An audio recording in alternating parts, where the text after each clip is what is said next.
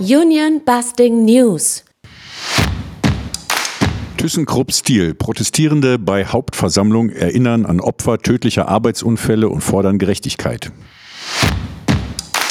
Helios feuert streikerprobte Ärztin und zahlt 400.000 Euro Abfindung. SAP Aufstand gegen Präsenzpflicht. Betriebsratsbezüge. Porsche kürzte Gehalt des Betriebsratsvorsitzenden zu Unrecht. TU München paranoider Antikommunismus. Anstellung wegen linker Gesinnung verweigert.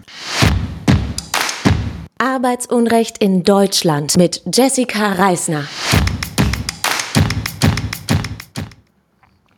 Deutschland. In der deutschen Fleischindustrie herrschen teils immer noch mafiöse Strukturen.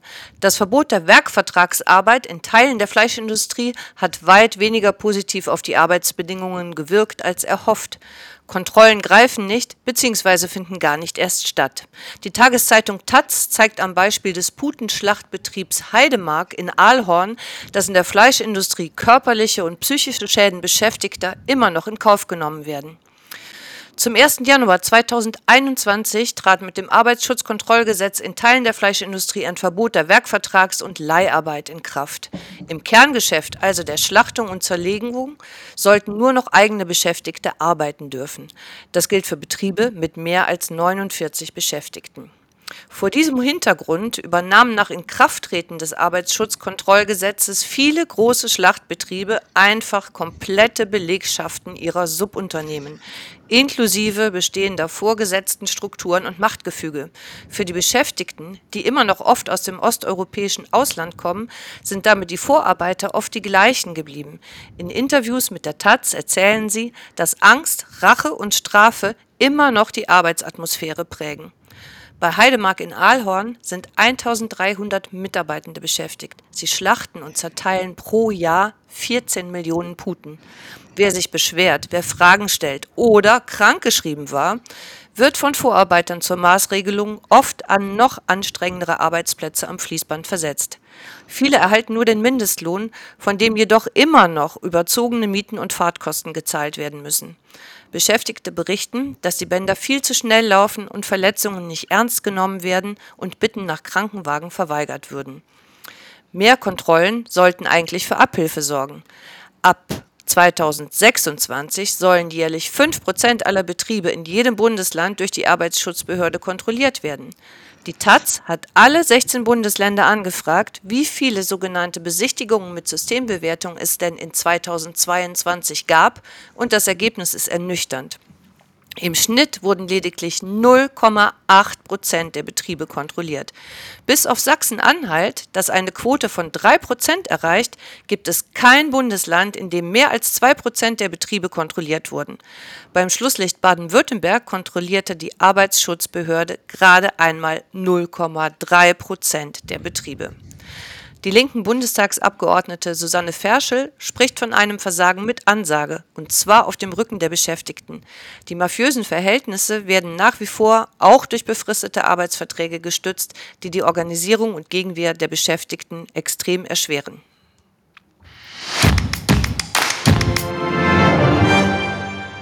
Bochum-Duisburg. Am 2. Februar 2024 demonstrierten Aktivisten der Initiative Stolipinovo Europa und der kritischen Aktionäre bei der Hauptversammlung der ThyssenKrupp Steel AG in Bochum. Sie erinnerten an den Tod des Leiharbeiters Refat Süleyman. Der 26-jährige Arbeiter Refat arbeitete für ein Subunternehmen und starb im Oktober 2022 unter unklaren Umständen auf dem Werksgelände von ThyssenKrupp Steel. Seine Leiche wurde erst nach mehreren Tagen aufwendiger Suche in einem Schlackebecken gefunden. Dieses Schlackebecken war offensichtlich nicht durch einen zusätzlichen Zaun gesichert. Ein Dossier in der Wochenzeitung Die Zeit vom 3.8.2023 hatte aus dem Stand der Polizeiermittlungen zitiert, dass das Fehlen des Geländers am Schlackebecken eine eklatante Verletzung gegen Arbeitssicherheitsvorschriften darstellt und den Tod Refats mindestens begünstigt haben dürfte. Entgegen den eigenen Ankündigungen hat laut Pressemitteilung der Initiative Stolypin-Novo Europa jedoch weiterhin niemand von ThyssenKrupp die Hinterbliebenen von Refat kontaktiert und Hilfe angeboten. Die Initiative hatte sich nach Refat's Tod gegründet, um die Arbeitsbedingungen osteuropäischer Arbeiterinnen zu verbessern. Insgesamt kam es laut Dolly Pinovo alleine 2022 bei ThyssenKrupp Steel zu fünf tödlichen Unfällen und mehreren schweren Verletzungen. Nicht nur die Familien Getöteter werden alleine gelassen. Auch die Familie eines Schwerverletzten musste ihre Ansprüche gegen ThyssenKrupp Steel erst vor Gericht erstreiten. Bei berufsbedingten Erkrankungen läuft es nicht besser.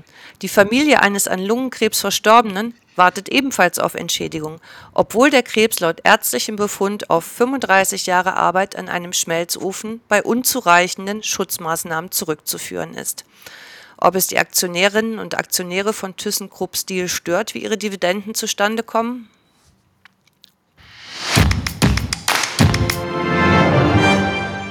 Hamburg der Helios-Konzern entledigte sich der gewerkschaftlich aktiven Ärztin Franziska nach 24 Jahren Betriebszugehörigkeit mit einer Abfindung in Höhe von 400.000 Euro.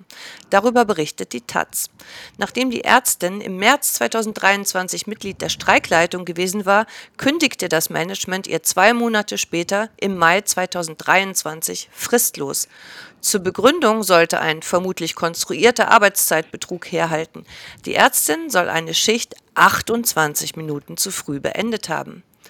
Die nun kaltgestellte Ärztin engagierte sich seit 20 Jahren bei der Ärztegewerkschaft Marburger Bund, unter anderem in der Verhandlungskommission für den Tarifvertrag der Helios-Ärztinnen. Schon 2021 war sie bei einem Warnstreik Mitglied der Streikleitung gewesen. Beim Gerichtstermin im Januar 2024 passten die vielen Unterstützerinnen der gewerkschaftlich aktiven Ärztin gar nicht alle in den Gerichtssaal. Auch der Hamburger Landesvorstand des Marburger Bunds nahm an der Verhandlung teil. Der Ärzteverband stand seit Beginn des Konflikts an der Seite der gemaßregelten Ärztin und zeichnete ihr außerordentliches Engagement im November 2023 mit dem goldenen Ehrenreflexhammer aus.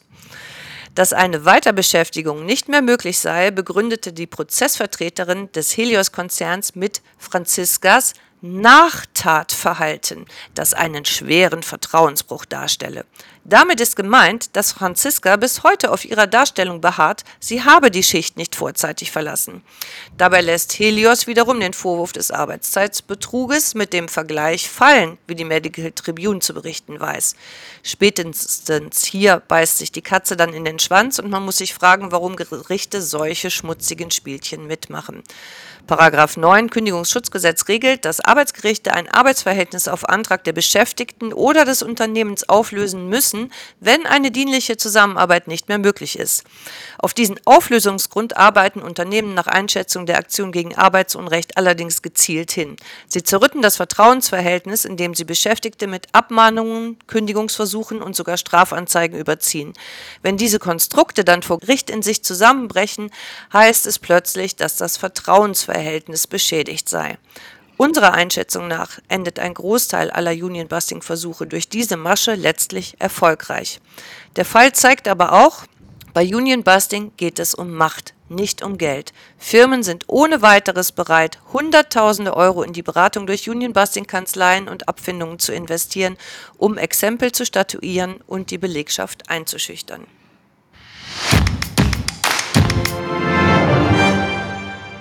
Deutschland und die Welt.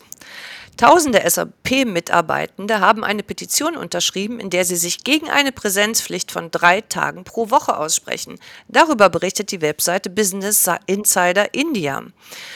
100.000 Angestellte soll SAP weltweit haben. Sie wurden aufgefordert, ab April 2024 wieder drei Tage pro Woche in Präsenz zu arbeiten. Das sei, so die Firma, viel produktiver, als sich nur in Online-Meetings zu besprechen. Im Januar 2023 gab es erheblichen Druck, Angestellte zurück in die Büros zu bringen. Eine Reihe von großen Unternehmen hat strenge Richtlinien für die Rückkehr in die Büros eingeführt und überwacht deren Einhaltung, darunter Google, Amazon, Citigroup und GP Morgan. Der SAP-Konzernbetriebsrat spricht dagegen von Verrat. SAP handle mit der Anweisung gegen die frühere Ermunterung zur Heimarbeit, die die Firma noch 2021 betrieben hatte. Das Problem ist schlicht, dass viele Mitarbeitende das Homeoffice der Corona-Jahre dazu genutzt haben, um aus den Metropolen herauszuziehen, weil die Mieten außerhalb wesentlich günstiger sind. Einige SAP-Mitarbeitende drohen gar mit Kündigung, wenn sie nun tatsächlich dreimal die Woche ins Büro kommen sollen. Hohe Mieten scheinen für immer mehr Firmen zum Problem bei der Personalsuche zu werden. Der zu niedrige Mindestlohn, ein riesiger Minijobsektor, Tarifflucht und Lohndumping bei gleichzeitig überteuerten Mieten sind nicht nur ein sozialer Sprengstoff, sondern auch ein Standortfaktor. Leipzig. Das Arbeitsgericht Leipzig entschied Anfang Januar 2020 zugunsten der Klage des Betriebsratsvorsitzenden Knut, der gegen eine Kürzung seiner Bezüge geklagt hatte. Das berichtet die Webseite Tag 24. Knut war im Jahr 2000 als Montierer zu Porsche gekommen, wurde 2001 in den Betriebsrat gewählt und erhielt von 2010 bis September 2022 Bezüge in Höhe eines Schichtleiters. Anschließend stufte Porsche ihn auf ein geringeres Gehalt zurück. Die Zurückstufung erfolgte nach einem wegweisenden Urteil des Bundesgerichtshofs gegen VW, das die Festsetzung von Betriebsratsgehältern auf Basis ihrer hypothetischen Entwicklung für unzulässig erklärte. Hypothetische Entwicklung bedeutet, welche Karriere vergleichbar qualifizierte Personen mit ähnlich langer Betriebszugehörigkeit gemacht haben. Das Problem dabei, nicht jeder Montierer wird irgendwann auch Schichtleiter. Im Fall von Knut allerdings sah das Arbeitsgericht Leipzig keinen Korrekturbedarf. Die öffentliche Diskussion über Betriebsratsvergütungen ist allerdings wichtig, weil extrem abgehobene Gehälter auf eine Bevorzugung deuten und damit der Ruf von Betriebsräten beschädigt wird.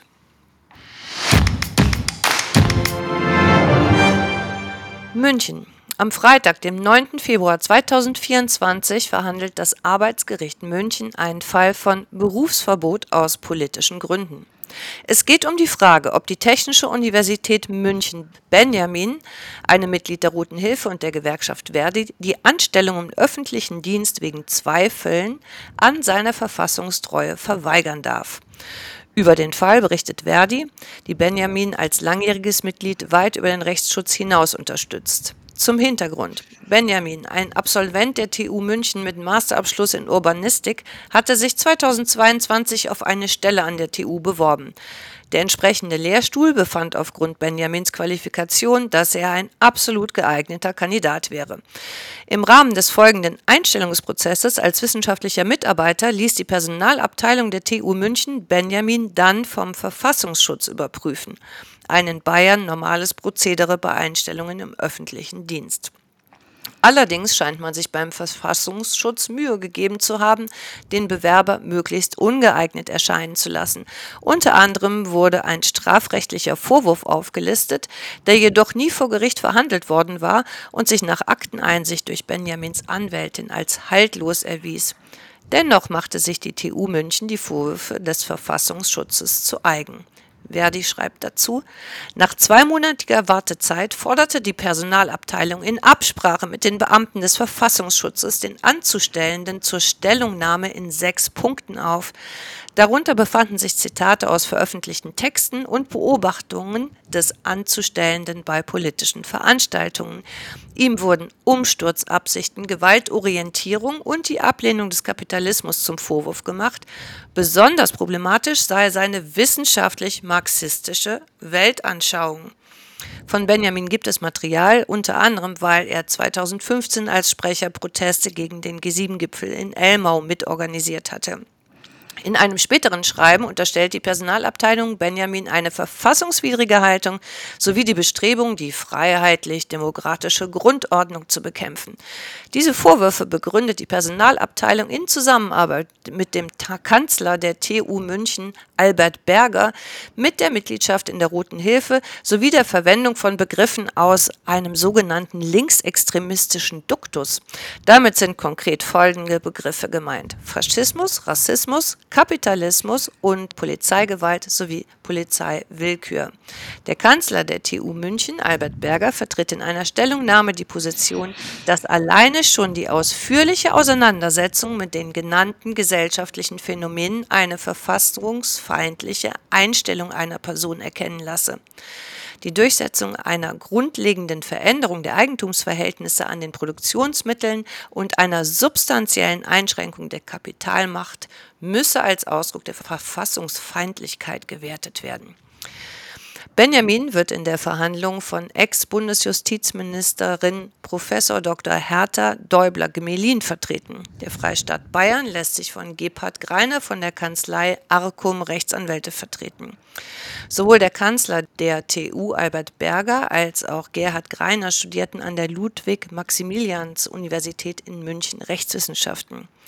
Begleitet solche Arbeitsgerichtstermine, wenn ihr es möglich machen könnt, Benjamins Verhandlung findet am Freitag, dem 9. Februar 2024 um 11.15 Uhr am Münchner Arbeitsgericht Winzerer Straße 106 in München statt. Eine Soli-Kundgebung ist bereits ab 9.45 Uhr angemeldet. Union Busting News. Arbeitsunrecht in Deutschland. Arbeitsunrecht FM.